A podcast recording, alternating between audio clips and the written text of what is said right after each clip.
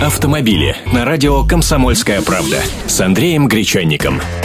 Здравствуйте! На скутерах можно ездить без прав, гаишники пообещали не штрафовать. По сей день, хотя соответствующий закон и вступил в силу в ноябре прошлого года, нельзя сдать экзамены и получить права с категории М. Я об этом уже сто раз говорил. По этому закону на скутерах до 50 кубиков разрешено ездить владельцам прав любой категории, поскольку М покрывается всеми остальными – А, Б, С и так далее.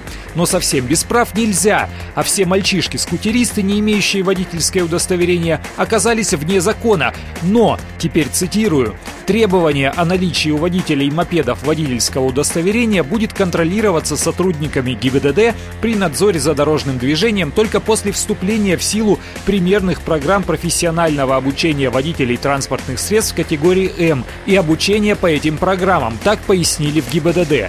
Точная дата утверждения программ обучения не названа, я вам об этом сообщу обязательно. А пока управлять двухколесной мелочью может любой человек с 16 лет без всяких документов. Одно непонятно, зачем было огород городить, ведь законодатели работали, целый федеральный закон придумывали. Приняли его, он даже успел вступить в силу то есть действует с ноября прошлого года. Но автошколам отмашку не дали, как учить, и лицензировать их не торопятся, чем подрывают их бизнес. С другой стороны, нарушителей закона штрафовать не будут.